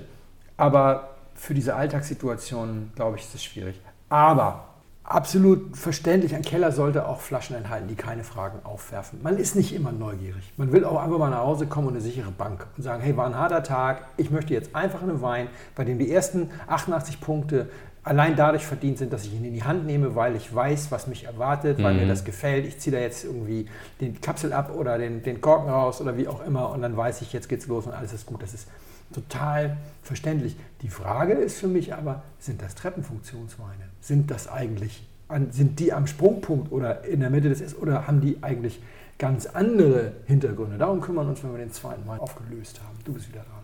Ich bin wieder dran. Das ist ganz anders als der, der erste Wein. Ist auch weiß. Ist ähm, deutlich kräftiger. Ist ein bisschen rauchig, finde ich. Hat auch mehr Alkohol, würde ich schätzen. Ist auch jung, nach hinten ist er ganz leicht kratzig mhm. am Gaumen, finde ich. Ähm, ich war ziemlich schnell bei Grauburgunder, deswegen bleibe ich da mal bei. Mhm. Ich finde, es, ist, es hat so was Burgundiges. Ähm, Wäre ich in Deutschland auch, denke ich. Also das äh, gefällt mir nicht ganz so gut wie der erste, finde ich aber trotzdem gut trinkbar und würde ich jetzt wahrscheinlich eher so zum, zum Essen mögen. Gut, Weißburgunder ist es. Weißburgunder, ne? Ja, siehst du. 21er. Ich hole auch da mal die Flasche. Da war ich jetzt, war ich jetzt näher dran, zum Glück. ja. Jetzt habe ich gar keine Region gesagt, aber. Ach, das ist bei Grauburgunder ja auch schwer. Bei wenn du Grauburgunder, wenn du Grauburgunder denkst, bei Weißburgunder ist es ja. auch noch schwer. Es ist Franken. Ah ja. Wir sind in Tüngersheim, wir sind bei Schwab. Schwab. Ortswein. Muss ich mir mal ein kleines Schlückchen nehmen. Ja, tu mir auch noch mal. Gerne. Also, zu dem Wein muss ich ein bisschen was sagen. Ich bin anders als der Flo, bin ich total begeistert von dem Wein. Aber ich habe ihn auch heute Morgen aufgemacht und ich durfte ja heute Morgen nicht trinken. Ich durfte ja nicht mal von den schönen Weinen aus der besten Podcast-Folge noch einen Schluck trinken, damit ich hier schneiden kann. Heute Morgen war das so ein Gutswein auf Koks. Weißt du, der hatte wahnsinnigen Punch, frische Säure, mhm. schöne Frucht, Jungweinaromen und wirklich schnittig aber nicht mit Riesling zu verwechseln. Also wirklich ganz klassischer Weißburgunder, nur eben mit viel Punch. Und als du dich dann verspätetest und ich fertig war mit dem Podcast schneiden und das gepublished war, habe ich tatsächlich mir ein Viertelgläschen davon nochmal gegönnt, um das nochmal zu trinken. Da war der völlig anders geworden. Da war der schmelzig geworden, mhm. da war der opulent geworden. Das war sehr viel süßer, aber da ja. heute Morgen furztrocken war, gehe ich davon aus, dass es einfach so ein Hefelager ist, was dann da so mit Luft sich da nochmal so ausbreitet und viel breitere Schultern. Und da hatte der so was schwelgerisch Opulentes wie schon eher so eine erste Lage. Und jetzt, also nochmal eine Stunde später oder eine Dreiviertelstunde später, hat er noch einen relativ klaren Bitterton zum Abgang, mhm. der am Anfang gar nicht da war. Und das ist auch das, was du sagtest mit dem Kratzen. Er wird dann nochmal und der changiert so wahnsinnig schön. Das finde ich unglaublich spannend. Auch wenn er mir geschmacklich heute Morgen äh, am besten gefallen hat und bevor du gekommen bist, nochmal besser. Und er jetzt tatsächlich gerade so ein bisschen sperrig wird, aber das zeigt auch, was für ein Potenzial da noch hintersteckt. Ja. In, in meinen Augen. Und das kostet 8,20 Euro. Da, das ist gut. Ja, und da denke ich, also jetzt hier um 17.53 Uhr am 9. Februar 2023 trinkt keiner auf einem besseren Preis-Leistungsverhältnis als wir in Deutschland. Und ich glaube, das ist ja das, was letzten Endes auch unseren Freund Matthias eigentlich so ein mhm. bisschen anfixt, die Idee zu sagen, ich gehe da rein und jetzt habe ich es. Ich sage ganz ehrlich, weißt du, um 18 Uhr kommen die Leute nach Hause und dann gibt es ja ein paar Leute, die machen noch den 17er Ortswein auf, die trinken dann deutlich besser, weil der kostet nur 7. Den gibt es übrigens sogar noch, den, also nur Restflaschen. Ja, den kenne ich von der Mainzer Weinbörse, um mal zu dem Weingut zu kommen. Der Junior ist damit eingestiegen und äh, hatte so, glaube ich, seine ersten Weine produziert, mitproduziert und präsentiert auf der Weinbörse 2019. Und dann bin ich da in ihn reingelaufen und er stand da mit so einer Mischung aus Neugierde und Stolz, weil er hatte, glaube ich, schon den ganzen Tag gutes Feedback bekommen, sozusagen. Ja, Aber ja. er wollte noch hören, was er so bekommen hat. Das fand ich so ganz witzig. Und dann zeigte er diese Ortsweine und die kosteten dann 7 Euro. Wo ich so dachte, what? Ne? Und also der 17er Weißburgunder war den 19er Weinbörse, das müsste die 18er gewesen sein, ja genau. Aber die, die Ortsweine waren schon richtig gut und kosteten nichts. Und dann, witzigerweise, waren wir beim fränkischen Niederfall im Herbst bei denen im ja. Weingut. Das war Zufall. Und haben da die Verkostung gemacht. Und da gab es dann auch GGs. Und da gab es dann dieses wirklich tolle 17er Rotlauf-GG. Das kostet 20 Euro. Und das habe ich sogar im Keller, weil ich bei meiner mhm. GG-Tauschaktion hier im Podcast hatte jemand mir einfach nur für einen Wein, der jetzt nicht so riesig war, bei mir eine Liste geschickt, was er so hätte, ob ich was tauschen will. Mhm. Dann habe ich das mit hohem finanziellen Verlust von wegen Sweet Spot. Ne? Hab ich gesagt, hey, schick mir den, ist super, ich nehme den gerne. Da hat, weiß ich nicht, 12 Euro weniger gekostet als mein GG, aber das fand ich total schön. Ich wusste auch, dass ich den noch im Weingut mhm. hätte kaufen können, aber deswegen liegt er in meinem Keller. Dann kam jetzt diese Frage und jetzt habe ich dann den Wein abgefordert, habe ich geguckt und dann sage ich, ja noch einen 17, sagt er, ja, haben wir nur ein paar Flaschen von. Und dann sage ich, naja, wenn der hier dann super duper ist und keiner kann ihn kaufen, ist ja blöd. Und dann fand ich den Wein total gut. Ich hätte noch einen anderen zur Auswahl gehabt, den habe ich gar nicht geöffnet, nämlich den Riesling. Hatten sie mir mitgeschickt. Und ich habe noch probiert, die erste Lage vom Spätburgunder, die kostet auch irgendwie einen lachhaften Preis. Das ist ein sehr fruchtiger, da denkst du nicht ans Burgund, aber das ist sehr, fand ich auch ein sehr schöner Rotwein. Und für mich ist das so ein Herzensding, ja, sowohl die Corvas Kauter Geschichte, die nicht ausreicht für einen Blog. Ich war da und es war alles nett, das pff, ja, kannst nicht drüber schreiben. Und auch diese Begegnung mit den Schwabs hat es jetzt nicht in den äh, Bericht zur Mainzer Weinbörse geschafft. Allerdings im Bericht vom Niederfall, da war es mit drin. Und jetzt kann ich das hier erzählen.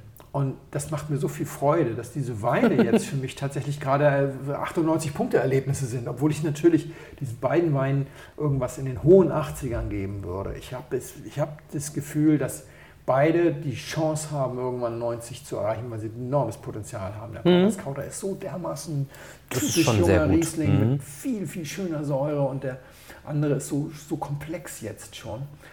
Das ist jetzt mein Kontext. Ich habe solche Gelegenheiten immer wieder. In Franken habe ich das mit Mai erlebt, mit Sauer und mit Hamdorf. Alles keine PGV-Giganten sozusagen, wobei mit einzelnen Weinen schon. Also der Retzbach, der Langenberg von, von Mai oder der mhm. Ovo von Sauer, das sind schon meine, die in ihrer Preisklasse auch Maßstäbe setzen. Aber die Geschichten waren so schön, das hat mir viel mehr Spaß gemacht. Und meine Empfehlung an dich jetzt, also das ist mein Kontext, dein Kontext ist jetzt, du hast jetzt deine eigene Folge. Bist jetzt bei Jonas, der nicht gegrüßt wurde, und bei Joachim, den wir an die Mosel geschickt haben. Und ich weiß von vielen, dass das ein schönes Gefühl ist, sozusagen. Und du wärst natürlich wirklich bescheuert, wenn du dir diese beiden Weine nicht kaufen würdest, sie probieren würdest und dazu nochmal die Folge hörst. Da gehe ich jetzt mal fest von aus, ja, die Neugierde. Vielleicht auch mit ein paar Freunden oder mit einer besseren Hälfte. Und ich glaube im Übrigen auch, dass jedes Mal, wenn du Weingut Schwab oder Weingut Korvers Kauter Flasche in der Hand hältst, du ein bisschen schmunzeln musst. Ja, ich habe auch solche Weingüter, da kann ich einfach nicht umhin, wenn ich da eine Flasche in die Hand kriege, dann geht sofort die Sonne auf, weil ich so ja. schöne Erlebnisse habe. Und meine Empfehlung für dich ist eben jetzt nicht wie wild Schwab Weißburgunder Trocken für 8 Euro kaufen, 8,20 glaube ich. Oder Corvus Kauder für 13, sondern immer so viel kaufen, dass man ein bisschen weniger im Keller hat, als man gerne hätte damit man, wenn man dann auf den Mittwochabend runtergeht, sich nicht zu sehr in der Comfortzone ausbreitet. Das sage ich dir deswegen, weil ich das gemacht habe und ich habe das bereut. Ich habe diese zwölf Flaschen Klingen Münsterer Maria Magdalene oder Freinsheimer Oschulskopf, das war Zeitverschwendung. Mhm. Und damit dir das nicht passiert, immer ein bisschen weniger Schwab und Corvus Kauter im Keller haben, als du eigentlich hättest, damit du, wenn du die Flasche in der Hand hast, sie vielleicht noch zurücklegst und sagst, ah komm, es sind nur noch zwei und eigentlich habe ich doch noch ein bisschen Neugierde und jetzt gehe ich mal zu dem Regal mit den Probierweinen. Ich glaube, dass das besser ist. Vergiss die Treppenfunktion. Ja, mit der Treppenfunktion lernst du nichts über Wein. Mit der Treppenfunktion lernst du sieben baskische Dialekte und trinkst den ganzen Tag Navarra. Oder? Auf jeden Fall. So lassen wir es. Ich schenke dem Felix heute Piemont ein. Und zwar Vietti Timorazzo 2019. Also ein weißer Wein aus dem Piemont. Mal sehen, wie es ihm gefällt. Sag mal, hast du eine Bank überfallen, ein paar Warnschüsse abgegeben oder? Warum? Das ist ja Schießpulver pur. wow. Das belüftet sogar ein bisschen. Das war. Das ist eine Mischung aus Schießpulver und Popcorn, finde ich. Hat auf jeden Fall eine wilde Nase, ja. Spannend. Felix, ich habe eine Frage an dich. Jetzt kannst du erstmal deinen dein Wein kurz verkosten. Und dann müsstest du mir die Frage beantworten, wann hast du das letzte Mal einen Wein gekauft, nur nach dem Etikett?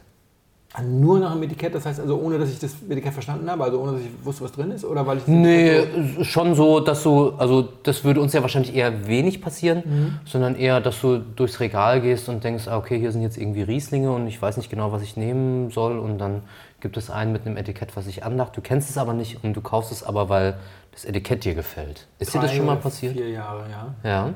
Weißt du noch, was war? O Morto von Matthias Michelini und seinen Freunden vom, wie heißt denn das eigentlich? Das, ähm, also wir sind in Galizien. Mhm. Ja. Und was? Also erstmal, weil von den Toten ist irgendwie, ne, oder die, oh, die Toten fand mhm. ich schon mal krass, krasses Etikett. Da dachte ich, das ist bestimmt ziemlich wilder Scheiß. Und war's gut? Sensationell. Ich war mittlerweile sogar schon auf dem Weingut. Und ich habe schon im Weinberg gestanden und von da auf den Friedhof geguckt, weswegen er Morto heißt. ich arbeite immer noch daran, das bei Zuvipino zu holen. Die sind in Deutschland nicht erhältlich. Ah ja, schade. Es ist spannend, oder? Also das ist so eine, eine Frage, die bei mir gerade aufploppte und ich hatte zu Weihnachten einen interessanten Artikel in der Süddeutschen gelesen, mhm. der sich damit beschäftigte, über wie beeinflusst das Etikett deinen Kauf und so. Das ist eine ziemlich äh, erforschte Geschichte auch, weil ja. das ist klassisches Weinmarketing und äh, da gibt es viele Studien drüber und äh, so klassisches Produktpackaging, na klar, ist das gut erforscht. Und ich glaube ja, dass sich das bei uns so ein bisschen zweiteilt und zwar in unsere Bubble und wie sich die Weinetiketten in unserer Bubble entwickeln und verändern und was wir dann ansprechend finden und wie das auf dem allgemeinen großen Weinmarkt so ist. Weil ich glaube, das ist sehr unterschiedlich. Mhm. Weil bei uns jetzt so, wenn es naturnah geht oder auch bei den VDP-Weingütern vielleicht nicht so unbedingt, aber viele andere Winzer verändern ihre Weinetiketten ja eher so minimalistisch.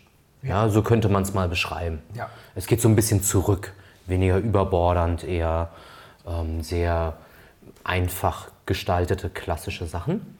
Und die großen Studien dazu sagen eher so das Gegenteil. Also es gibt eine große Studie von der Stanford California Institute of Technology, die, das ist die, die am meisten zitiert wird. Mhm. Die ist da eher so auf der anderen Schiene, also Gold und 3D-Prägung und sowas. Mhm. Dann wird der Wein eher gekauft, weil dann sieht er edler aus, als er eigentlich ist. Ja. Und ich glaube, dass das bei uns so ein bisschen auseinandergeht. Fand ich ganz interessant. Offensichtlich ist es bei uns Wein-Nerds kein Qualitätskriterium mehr, wenn es so semi-edel aussieht mit Goldprägung und so, sondern bei uns ist es eher ansprechend, wenn es ein bisschen minimalistischer ist oder halt was sehr ja, abgefahrenes hat, wie bei deinem Wein jetzt. Mhm. Welche Weine fallen dir ein, wo ein Tier drauf ist? Oha. Äh, also natürlich hier Flüger mit seinem komischen Ackergaul, also diese ganzen Medienagenten-Geschichten. Ist Ja, also, jedes Tier sofort aufs, wo jedes Tier sofort aufs Etikett muss, wenn es irgendwo auftaucht. Ich hatte jetzt neulich irgendwas, da war ein Dachs drauf. Ähm, Ja, stimmt, DAX hatte ich auch. Da fällt mir nicht mehr ein, was es war. gibt es mehrere. Es gibt ja auch eine Lage, die Dachsbau heißt. Ja. Oder mehrere. Ansonsten, na, achso, ich habe gerade einen gekauft, da ist ein Hund drauf. Aber wie heißt der? Das ist ein Bobal. Aber wie heißt der Wein? Äh, Ist gerade ins Regal geräumt, deswegen habe ich das noch äh, vergegenwärtigt. Äh, Fische, ich hab, es gibt diverse galizische Weine, auf denen Fische auf dem Etikett sind. Gute Frage. Ja. Oliver Zeter hat den Bären. Oliver Zitter, den Bären stimmt. Dann gibt es äh, Cheppe, die haben Libellen zum Beispiel drauf und so. Also Jawohl. Tier, Tiermotive kommen immer wieder. ja, ja. Und da muss ich jetzt, da bin ich drüber gestolpert. Ich habe eh schon überlegt, äh, darüber zu sprechen. Und dann habe ich ähm, auf Facebook gesehen, du kennst die Deichtorhallen in Mhm. Hamburg, bist ja Hamburger Jung, ne? Und da gibt es ein, ein Restaurant, das heißt der Berliner Bahnhof, ich war da noch nie. Und die haben auf ihrer Weinkarte eine Rubrik Weine mit Tieretiketten. Und das ist ja kein kleines Restaurant. Und Ja. auch die Weinkarte bei denen ist eigentlich nicht schlecht Ja. sortiert. Und da steht da Weine mit Tieretiketten. Und dann gibt es den Hasen und das ist Kühlengürt. Und dann gibt es irgendwie Kalb und Stier und das ist Metzger. Das ist eigentlich ein bisschen makaber, weil da ist ja das geschlachtete Tier drauf. Aber gut, das wollten sie vielleicht nichts anderes drauf haben oder so. Ist Keine das nicht Ahnung. ein Tier, wo einfach nur eingezeichnet ist, welches Stück wo ist? Ja, ja, genau. Also das ist irgendwie so, Ja. Übrigens auch Medienagenten, ne? Also Ja, ja. Flüger, immer schön. Was, was halt so passt. Genau. Das fand ich- fand ich witzig, dass sie Ja. das da draufschreiben. Das ist eine lustige Idee. Ja, Weine mit Tieretiketten. Aber ich glaube, es hat auf jeden Fall bei uns in der, in der Wein-Nerd-Szene vielleicht noch nicht mal so arg, aber außerhalb einen ganz, ganz großen Effekt. Wie das Etikett gestaltet ist und den Wiedererkennungswert davon. Ich glaube, es hat sogar einen gegenteiligen Effekt in diesen beiden Gruppen. Ich glaube, dass, Ja. dass es tatsächlich Situationen gibt. Und wir sind, weil wir ja einfach elendige Klugscheißer sind, wir spielen uns auch immer ganz zum Richter auf. Also wir akzeptieren das gleiche Etikett, wenn es traditionell ist. Wenn aber jemand das traditionelle Etikett als neu einführen würde, sagen, ah, viel zu altbacken. Das erlebe ich immer wieder, wenn befreundete Winzer auf Facebook oder sowas Etikettenentwürfe zur Abstellung stellen oder sowas. Also zum Beispiel eines der schönsten Weinetiketten in Deutschland ist eines der hässlichsten Weinetiketten in Deutschland, Max Ferdinand Richter so ein Etikett von, von Anno damals, wo du auch so sagen musst, wenn, und wenn dann heute einer kommt und sagt, ich mache jetzt so ein Etikett, dann sagen alle, bist du bescheuert? Ja. Kannst du nicht, das geht nicht, das geht nicht. Dabei soll das ja genau diese Tradition transportieren. Und in der letzten Folge, die du noch nicht gehört hast, haben wir über Erben Spätlese gesprochen, wie man Verbraucher davon überzeugt, was zu kaufen, ja, ohne Stiele und Kerne gekeltert. Da wird Weißwein immer ohne das gekeltert, aber die Leute fanden, ah, dann ist das bestimmt und deswegen so bekömmlich. Ah, Kerne machen Kopfschmerzen, ich kaufe jetzt diesen Wein. Genau. Und vor diesem Hintergrund kann ich mir diese Stanford-Studie total vorstellen, dass sie sagen, hey, mach irgendwie einen auf Tradition. Ja, wir haben in der letzten Folge auch über die schiefen Flaschen von J. Pichenet gesprochen, bei denen alle denken, oh, die sind handgemacht. Und so. Ja, also, genau, einfach, einfach auf Teufel komm raus die Leute anlügen. Ja, genau. mit, mit der Bildsprache des Etiketts. Und ich glaube, ja, im Supermarkt funktioniert das ganz wunderbar. Und bei uns ist es dann eher so, dass wir sagen, ja, wenn du das neu machst, ist das ganz, ganz schlimm, dann kauf deinen Wein nicht. Aber wenn das schon deine Ur-Urgroßeltern gemacht haben, dann kauf deinen Wein extra. Ich musste wirklich drüber schmunzeln. Ich habe einen Wein gekauft vor kurzem in Berlin in einer Weinhandlung, die äh, mehrere Weinhandlungen hat und die sind jetzt nicht unbekannt. Ich sage es nicht wen, welche. Und da habe ich Trollinger gekauft von Aldinger, der ohne Zusatz und Der so. Sine. Der Sine. Und der hat ja nur ein ganz weißes Etikett. Balsine, genau. Und da hat die Fachverkäuferin den aus dem Regal genommen und war irritiert und sagte, oh guck mal, die haben vergessen, ein Etikett drauf zu drucken. muss ich wirklich lachen. Weil ich, nee, nee, das, das muss so, da ist die Geschichte dahinter. Die arbeitete da vielleicht noch nicht so lange, weiß ich nicht. ich bin derselben Meinung wie du, dass in unserer Weinblase und außerhalb da sehr konträre Meinungen, was Etiketten anbelangt, bestehen. Aber ich bin auch der Überzeugung, deswegen habe ich dich gleich am Anfang gefragt, dass auch in unserer Weinblase wir nach Etikett kaufen. Weil das für uns ja in so einem großen Überangebot an Flaschen, die wir ja auch nicht immer alle kennen, doch auch ein Ankerpunkt ist. Was uns auffällt und was uns ins Auge sticht, und wo wir sehen, ach guck mal, das sieht ja witzig aus, vielleicht nehme ich das mal mit. Manchmal fällt man da auch rein und danach denkt man sich, boah, warum habe ich das eigentlich gekauft? Und manchmal ist aber auch voll die Erweckung. Also ich finde das eigentlich schön, manchmal auch was mitzunehmen, was man nicht kennt, nur aus einem optischen Anreiz heraus. Und dann sieht man, okay, alles klar, Rebsorte, Anbaugebiet, Alkoholgehalt und so, das passt ungefähr, das nehme ich mal mit und probiere es mal aus. Und da mal so ein bisschen ausgetretene Pfade zu verlassen und dann vielleicht nur eine Flasche. Und wenn es kacke war, dann kauft man es halt nicht nochmal. Und wenn es gut war, dann kann man nochmal neu kaufen. Das ist eine, ich finde, am Weinpackaging ist das Etikett mit das Interessanteste, oder? Ich finde, das ist Ich kann mich, sehr, was sehr Spannendes. ja, ich kann mich nicht freisprechen. Also ist es ja sogar so, dass ich manchmal Weine gibt, da kenne ich den Winzer oder die Winzerin. Ich weiß, wie gut die Weine sind. Und trotzdem rate ich sie immer so ein bisschen runter, weil das Packaging so ein bisschen abgerockt ist oder sowas. Ja? Und wenn ich es dann wieder im Glas habe, dann denke ich wieder, ach meine Güte, ist das gut. Sollte ich eigentlich öfter trinken? Oder warum, ne, warum brennt sich das mir nicht so ein? Also ein gutes Beispiel kann ich jetzt mal sagen, weil sie die Etiketten gerade neu gemacht haben, ist die liebe Martina Bernhard. Ja, diese Etiketten waren so scheiße, Entschuldigung. Also die waren wirklich schwierig. Die macht ja auch nicht alle Weine, viele müssen auch bestimmten Kundengruppen gefallen. Aber da sind immer wieder Weine dabei, wo du so denkst, so, what ist das gut? Und gerade dieser Wolfsheimer St. Kathrin Silvaner, den sie macht, der jedes Mal so toll ist und dann dieses furchtbare Etikett und das sieht dann so preisgünstig aus, sagen wir mal so. Und dann stehst du da wieder und sagst, ah nee, das strahlt dann sogar auf mich an, obwohl ich kenne die Winzerin, ich kenne die Weine. Ich habe die ja schon fast probiert und völlig irre. Also ja, 100 Prozent. Schön. Was sagst du denn zum Wein, bevor ich hier einen zweiten gebe? Ja, das ist äh, Katastrophe. Ich- das ist so dermaßen ein Rotwein, aber du hast ihn so kalt eingeschenkt, dass es weiß sein muss. Mhm. Ja? Haben wir das noch schon mal gehabt? Nee.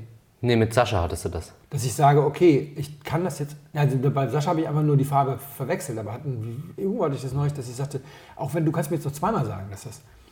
Also es muss weiß sein, von der, es hat eine Schießpulvernase, die kann jede Farbe haben. Ja, also wirklich, aber wirklich, als hättest du eine Bank überfallen und wild um dich geballert. Und dann kommt noch so ein leichter Stinker und dann kommt rote Frucht, die auch gelb sein könnte. Das ist so dieses Lustige. Und dann hat er viel Gerbstoff und jetzt wird er wärmer. Und das ist das Lustige, jetzt wo er wärmer wird, wird er weißer. Das hatte ich neu schon mal. Ne? Ja. Und, aber als er kühl war, dachtest du, es ist einfach ein kalter Rotwein. Hat mir aber die ganze Zeit sehr gut gefallen. Und das ist für diesen Podcast eigentlich, ja, wie man es will, gut oder schlecht.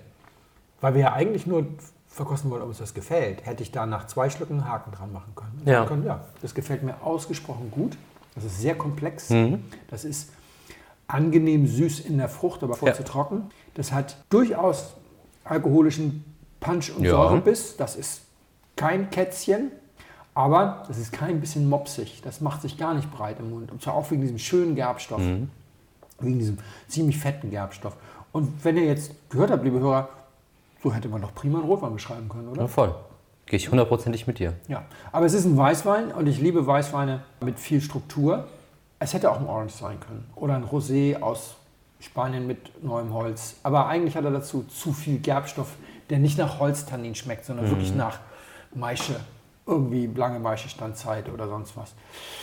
Fett wildes Zeug. Gut. Wirklich, wirklich gut. Ich finde das auch sehr, sehr gut. So viel Maischestandzeit hat es, glaube ich, gar nicht. Ja, dann ist es irgendeine Rebsorte? Ja, wir haben nicht drüber gesprochen. Dann ist es irgendwas, was einfach Gerbstoff mitbringt. Ja, ja, oder, das- es, oder war das Holz so spröde? Ich weiß, also, Naja, es ist ja ein- was sehr Sprödes. Es ist in, in, in, drei, in drei Gärständern vergoren und dann auch ausgebaut in ähm, Keramik, Edelstahl und großem Holz. Also und ein Steingut. Und die Gärständer waren, waren, ähm, waren alt. Also die meisten sind ja alt, aber Ja. man kann die auch mal neu in Betrieb nehmen. Super klassischer Erzeuger, aber das hat man meistens von ihm eigentlich nicht im Glas. Das ist Timorasso von Timorasso Vietti. Vietti, ja, den habe ich schon getrunken. Das ist fantastisches Zeug. Ja, sehr, sehr gut. Habe ich auch genommen, weil mir das Etikett so ausgesprochen gut gefällt. Vietti hat Etiketten, die ich sehr, sehr, sehr gerne mag, mit so floralen Mustern drauf. Da sind jetzt Früchte drauf. Mir gefällt die Kapsel oben mit den, mit den Vierecken da nicht so, aber die Etikettenausstattung finde ich sehr, sehr, sehr schön. Und der Wein ist, also ich finde den bombengut. Fantastisch. Ich mag so gerne Timorasso. Das- Wir Mhm. haben ja mal drüber gesprochen, über die Rebsorten. Ich mag. Es ist die einzige Leidenschaft, der ich nie dann so nachgegangen bin, von diesen, wo ich Feuer gefangen habe. Auch weil da die Spitze mittlerweile halt sehr viel Geld kostet, weil da Massa und so, das ist halt schon. Mhm. Also wenn man sich da nochmal komplett reinfuchsen würde, musst du halt schon nochmal so 700, 800 Euro beiseite stellen, damit du alles kaufen kannst. Der Vietti ist ja nicht so teuer. 23 Euro. Ja, fantastisch. Das ist sehr gut. Dürfen wir ja nicht mehr kaufen, gehört ja jetzt dem bösen Großkapital, ne? Die haben sich jetzt gerade zur Ruhe gesetzt. Waren das nicht Viette? Ich, kann sein, ja. Die hatten schon verkauft Ja, ja. und sind jetzt, haben jetzt irgendwie ihren Abschied bekannt gegeben, gehören jetzt einem amerikanischen Finanzinvestor. Nein, böse, böse. Böse, böse, aber sie machen leider so guten Wein. Und die haben bestimmtes Etikettendesign gemacht. Nee, Vietti ist schon klasse. Sehr gut. Die Barolo sind ja auch so toll. So, jetzt muss ich hier noch, noch eine Sache. Über diese Brücke müssen wir jetzt gemeinsam gehen. Das mag ich sehr. Boah, mag ich das sehr. Als zweiten Wein, weil ich ihn geschenkt bekommen habe und ich wollte ihn nicht alleine trinken, trinken wir Doppio Passo Primitivo. Einen der meist verkauftesten Rotweine in Deutschland. Mal gucken, ob Felix den erkennt. Eure Tür ist so schwer aufzukriegen da immer. Zwei Gläsern in der Hand. So, cheers. Cheers. Autsch. Ich musste dir jetzt mal zwei Weine einschenken, weil das so gut zur Geschichte passt. Und ich würde gerne das jetzt mal umdrehen. Ich sage jetzt gar nicht so viel, weil wir vorher schon so viel geredet haben. Wir sagen jetzt mal kurz was zum Wein und dann lösen wir es auf und wir erzählen die Geschichte zu Ende. Die Nase wirkt für mich sehr verunfallt. Das ist so Campino Erdbeere, Sahne, Bonbon, mäßig so Fruchtsahne, Bonbon. Da denke ich so Volles Rohr, ne? BSA gone wrong, gone very wrong. so. Ich hoffe, das schmeckt nicht nach Joghurt. Irgendwie. Es riecht nämlich nach Joghurt. Hm. Der Geschmack ist okay. Es ist äh, aber auch da buntfruchtig. Ja. Willst du was dazu sagen oder soll ich das alles alleine machen? Also untrinkbar ist es nicht. Nein, auf gar keinen Fall. Es würde uns jetzt aber auch nicht zu Jubel stürmen.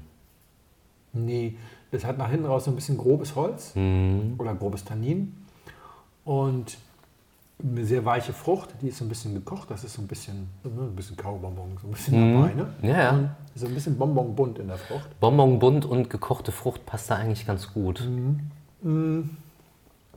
Es fehlt ihm, ich weiß nicht, ob ihm die Säure fehlt, aber die Säure, die Säure entwickelt nicht die Geschmacksstärke, die zu dieser bonbonbunten Frucht dann passen würde. Dann hättest du vielleicht nochmal so was sehr Schnittiges, aber so ist das einfach. Das lümmelt so ein bisschen, das schwappt so ein bisschen lustlos im Mund rum, ne? Sehr fruchtig. Und Und da hinten ohne, raus wird es dann so ein bisschen holzbitter.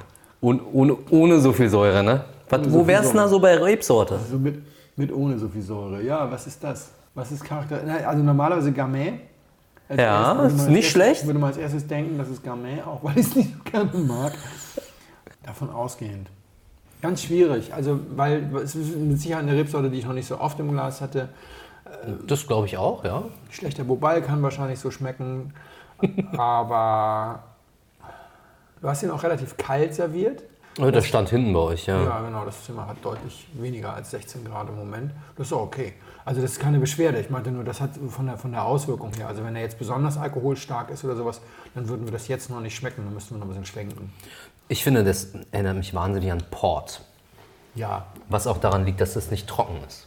Ich zeig's dir mal. Über, Bonbon, bunte Frucht ist also auch eine süße Frucht. ja, ja. Ich, ich habe ja zu Anfang gesagt, über diese Brücke mussten wir gemeinsam Ja, gehen. Deswegen, Ja.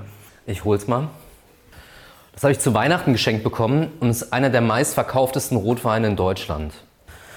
Ach du Scheiße, das ist ja jetzt politisch hochgradiger Sprengstoff. Doppio Passo Primitivo. Das ist, ja, die Geschichte dahinter ist äh, phänomenal. Die Casa Botta ist damit zum größten Weinexporteur Italiens geworden. Drei Prozent des italienischen Weinexports geht auf eine Firma zurück, nämlich die, die mittlerweile ist aber Rotkäppchen, glaube ich, Rotkäppchen. Mumm, denen gehört das jetzt, die Marke. Die Marke gehört ihnen irgendwie, Genau. das ist ein ganz schräger Deal, den habe ich nicht verstanden. Ich auch nicht, es ist auch schwer zu recherchieren. Also die Marke gehört ihnen, aber produzieren tun die das noch. Und ähm, 2021 haben die mit der Marke, das ist nicht nur dieser Wein, sondern auch Rosé und ein Bio. Prosecco mittlerweile auch. Prosecco auch und Prosecco. eine Reserva für knapp 10 Euro haben die 133 Millionen Euro in Deutschland umgesetzt. Nur in Deutschland. Das, was aber ihr wichtigster Markt ist, ja, genau. Ja. Und in, in, in der Süddeutschen Zeitung, deswegen äh, passt es so gut, den jetzt auch mal mit ins Glas einzuschenken, war der auch mit aufgeführt, weil man schon auch davon ausgehen kann, dass das Etikett von Doppio Passo auch zu seinem Erfolg beiträgt, weil es klassisch hochwertig wirkt und in der Masse, auch im Discounter und so, trotzdem wiedererkennbar ist. Das finde ich interessant, weil ich finde, dass dieses Etikett für mich besser auf einer Balsamico-Flasche aufgehoben wäre. Mhm. Aber das ist eben, das, es muss dem Fisch schmecken und nicht dem Angler. Genau, und das ist der Unterschied in unseren Weinsphären, die wir haben. Wir würden, ich finde nämlich auch, das sieht aus wie eine Essigflasche. Hundertprozentig. Aber es muss einen Effekt haben, sonst würden die davon nicht 10 Millionen Flaschen verkaufen. Es ist der Zucker. Darüber haben wir schon mal gesprochen in einer separaten Folge. Da habe ich, ich, musste mich da, ich muss mich da immer wieder für äh, beschimpfen lassen, dass ich darauf hinweise, dass es halt ein Halbtrockener ist. Der hat ja mittlerweile, das war früher anders, ja auch nur noch 13 Volumenprozent Alkohol. Das ist tatsächlich so, das geht dem Trend nach. Das Ding ist ja komplett in der Fabrik gemacht. Das Ja, hat, voll. Das hat mit einer klassischen Weinbereitung nichts zu tun. Und dass sie das schaffen, das jetzt mit 13 Prozent hinzukriegen, wahrscheinlich immer noch mit 15 Gramm Restzucker oder sowas. Weiß nicht, weil kennst du den Zahlen für den aktuellen Jahr? Nee, das weiß ich nicht. Die verschneiden Spätlese mit rein, ne? Und damit geht die ähm, geht der, der Zucker hoch. Aber wie sind die? Spätlese damit rein? Ja, genau. Die machen quasi eine erste Lese Ah, okay. und vergären das und warten dann noch mal länger und ernten eine Spätlese und verschneiden das mit rein. Deswegen auch der Doppio Passo, der Doppelpass. Doppelpasso, das ist ein Fantasiename. Das hat Ja, ja. tatsächlich mit der Passito und so weiter. Nee, das hat gar nichts damit zu tun. Ja, ja. Das haben die sich ausgedacht, weil die irgendwie ja. auch Also, fußballaffin sind. ich finde es ja okay, weißt du, weil natürlich ist das jetzt eine Situation, wo ich dann immer sagen kann, ich habe den mal im schwarzen Glas serviert bekommen und ich fand ihn ziemlich furchtbar. ja. Aber andererseits ist es so schwierig, weil ich hätte tatsächlich gedacht, dass ich ihn aus anderen Gründen furchtbar finde. Okay. Ich bin ein bisschen enttäuscht. Ich bin ein bisschen enttäuscht. Ich hatte gedacht, dass er besser wäre. Mhm. Ich hätte gedacht, ich würde nur über den Zucker stolpern und dann hast du ihn so kalt eingeschenkt, dass ich über den erst sehr spät gestolpert wäre. Normalerweise hätte ich eigentlich erwartet, wenn du mir den in dieser Temperatur einschenkst, dass ich dir in An- und Abführung auf den Leim gehe und den erstmal eine Weile gut finde. Dass ich dann aber nach einem ganzen Glas bei, wenn er dann auf 17 Grad hoch ist, sage, boah, ist das süß und voll und üppig. Aber der ist ja gar nicht mehr so üppig. Der ist ja vor allem ein bisschen kratzig. Ich finde das auch, ja dass, der, dass man da tatsächlich wenig nachvollziehen kann, oder? Das kann ich überhaupt nicht nachvollziehen. Ist auch das erste Mal, dass ich es im Glas habe. Ich habe es auch noch Ich nie habe mal getrunken mit, mit vorher. Anja Blind verkostet den äh, Blanchet Rouge. Hm. Ja, ganz furchtbares Zeug, war total lecker. Aber Waldbeere und so. Aber der hatte alle klassischen Klischees eines guten, noblen Rotweins. Der war samtig und so. Das ist doch nicht samtig hier, das kratzt Nee. doch wie Schwein am Ende. Das ist das, was mich so irritiert. Dass alle immer sagen, der ist so samtig. Also wer das hier samtig findet, der lutscht auch zwischendurch mal ein kleines Schleifpapier. Das ist total kratzig nach hinten. Ja, der kratzt richtig billig nach hinten. Und das hätte ich nicht. Ich habe ihn nämlich irgendwann mal getrunken und da war er besser. Das ist ja 21er Jahre in der Fabrik nicht so gut gelungen. Dann trinken wir lieber Vietti.